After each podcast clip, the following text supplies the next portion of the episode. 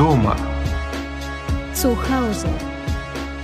Українсько-німецький подкаст від НВЦ Онлайн. Різдво на відстані.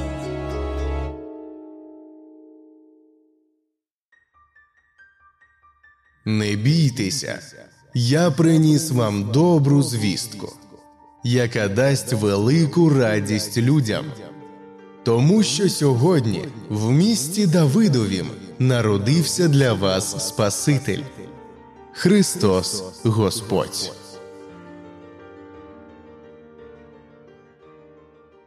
Різдвяні події, описані в Біблії, сталися більше, ніж дві тисячі років тому. Але радість Різдва не зникла. Вона і сьогодні відчувається у всьому, в усміхнених обличчях людей, в яскравих вогнях вітрин, у прикрашеній ялинці у вітальні та спакованих подарунках, що чекають свого часу.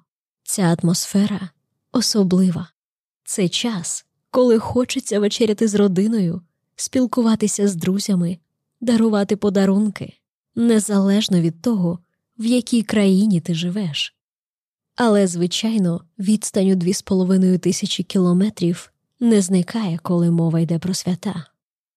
На жаль, цього року не всі сім'ї зможуть зібратися разом в прикрашеній вітальні за різдвяним столом. Тисячі бійців на лінії фронту не мають ані вітальні, ані різдвяного столу, і навіть рідних поруч. Якими стануть ці свята для них? Володимиру Гуслякову 57 років. В житті він лікар, на війні майор медичної служби. Це його другий термін. Вже в 2015 та 2016 році він очолював медичну роту однієї з бригад сухопутних військ Збройних сил України. Наразі очолює медслужбу однієї з частин Сил територіальної оборони Південь. Війна розділила його з коханою дружиною Світланою, що з березня 2022 року живе в місті Ольденбург в Німеччині.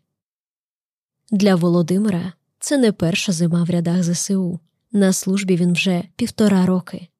Його задача лікувати, піклуватися та готувати захисників до виконання бойових завдань.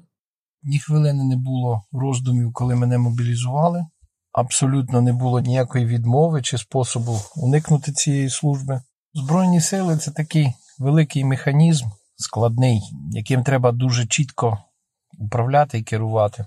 Тут все залежить вже від якостей командирів, логістика, забезпечення. Як кажуть в армії, саме головне це люди, люди і зброя. Ми забезпечені харчуванням, забезпечені теплою формою, озброєнням, медикаментами, багато військових, солдат різного віку, з різних міст України, різного соціального статусу, з різною мотивацією до служби. Всі вони готуються до бойових завдань, проходять підготовку, великі фізичні навантаження, умови проживання, побуту досить таки незвичні для людей, які не зв'язували своє життя з армією. Робочий день триває з 7 ранку до 7-8 годин вечора. Постійно люди звертаються, постійно є якісь завдання організаційні. Багато хворих, всіх треба контролювати, вчасно відправити десь кудись на лікування, вчасно повернути їх, вирішити їхні проблеми, щоб швидше поставити в стрій. З першого дня зими в містах Німеччини відкриваються різдвяні ярмарки. Щовечора тисячі людей з'їжджаються до центру міста, звідусіль чути голоси та сміх. Вулиці наповнюються запахом смажених ковбасок, випічки, різноманітних солодощів та глінтвейну. Люди відкривають перші віконечки своїх адвент-календарів і радіють першим подарункам. На фронті немає ярмарків. Замість запашної гарячої випічки каша швидкого приготування, замість глінтвейну напівтеплий чай.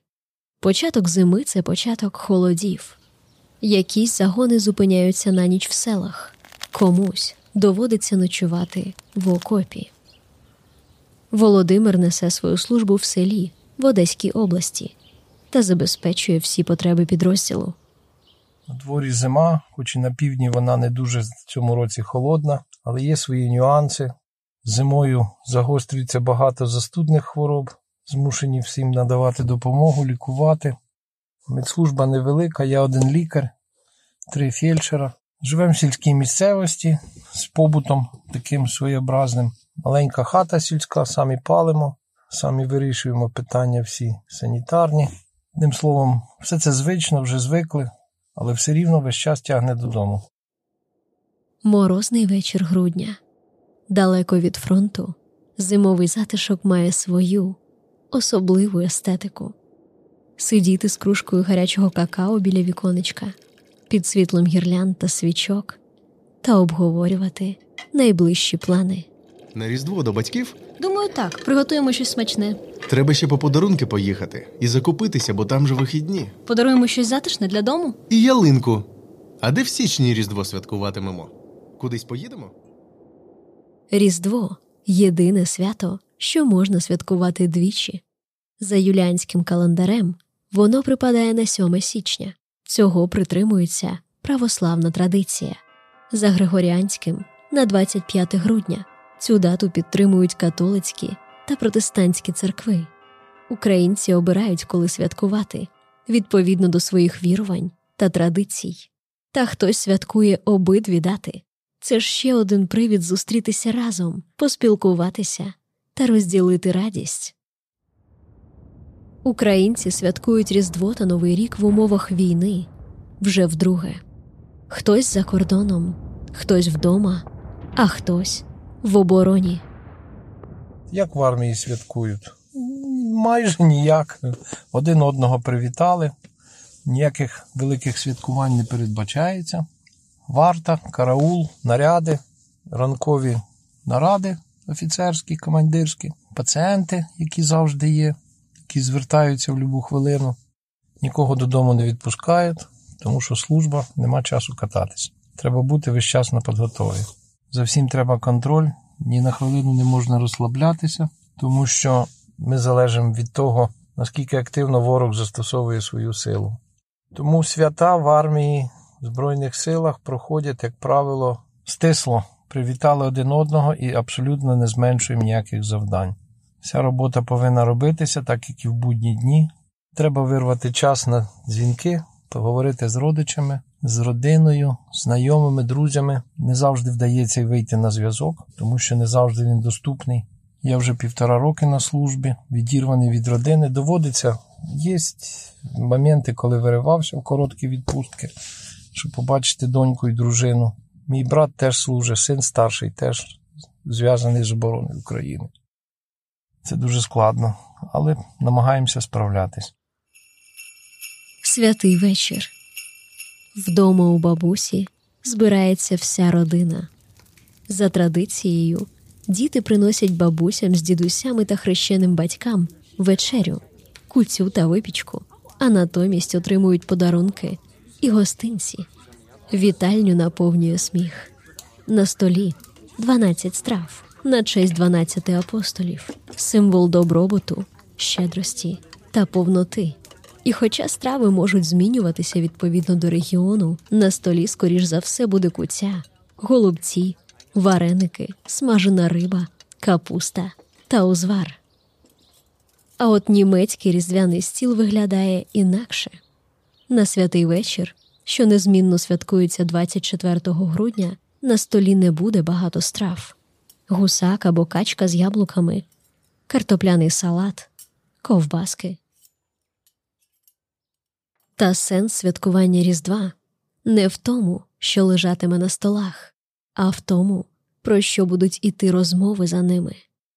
Батьки знову нагадають біблійну різдвяну історію про те, як у хліву Віфлеєму народився Спаситель Ісус, про надію і радість, яка прийшла в світ. Діти знову згадають, як пройшов рік, і що важливого і радісного було в ньому.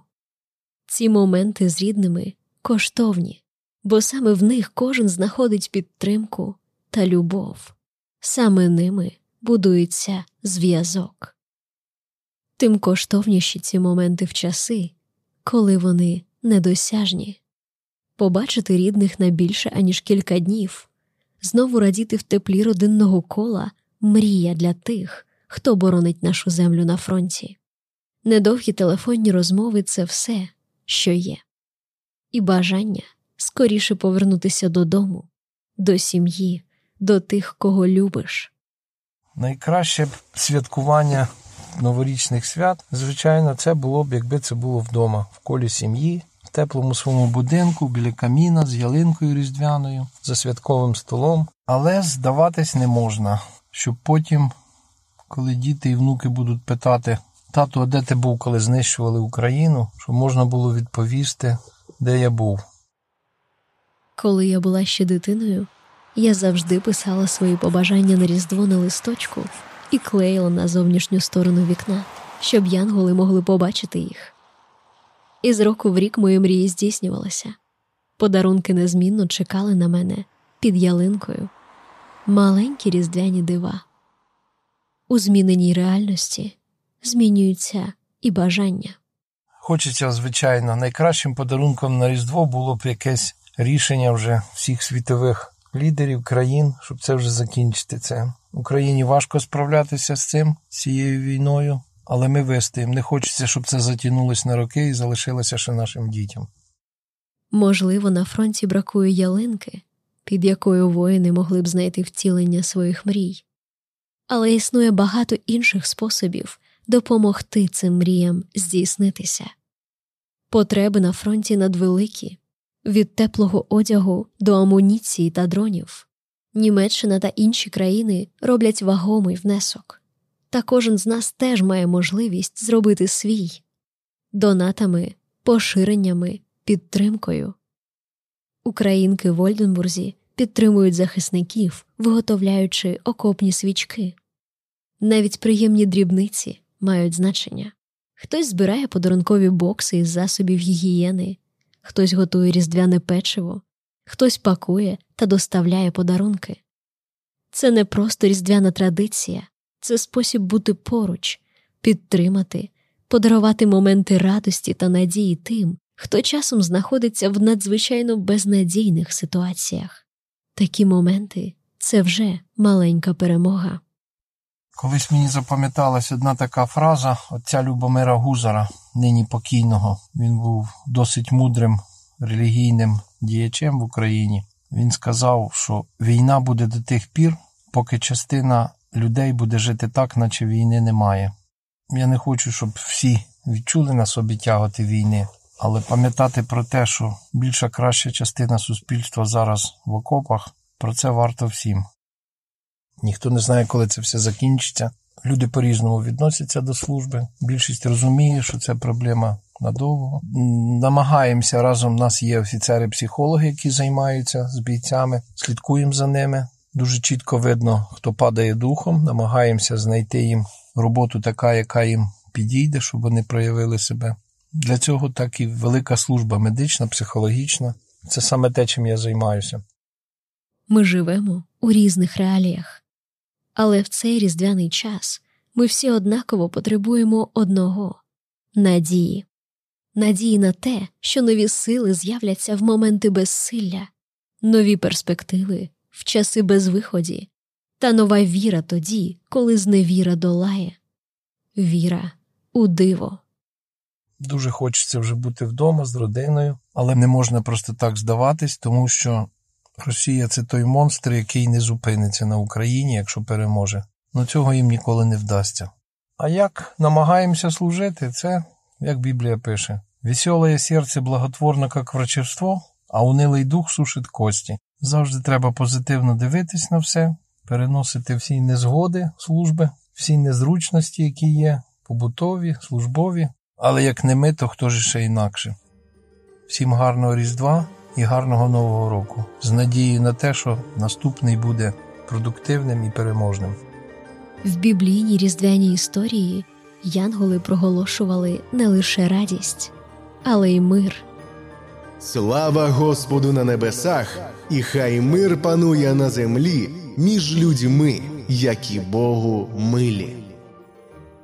Тож нехай світло цього Різдва подарує нам радість і мир в кожній країні, в кожному домі і в кожній родині.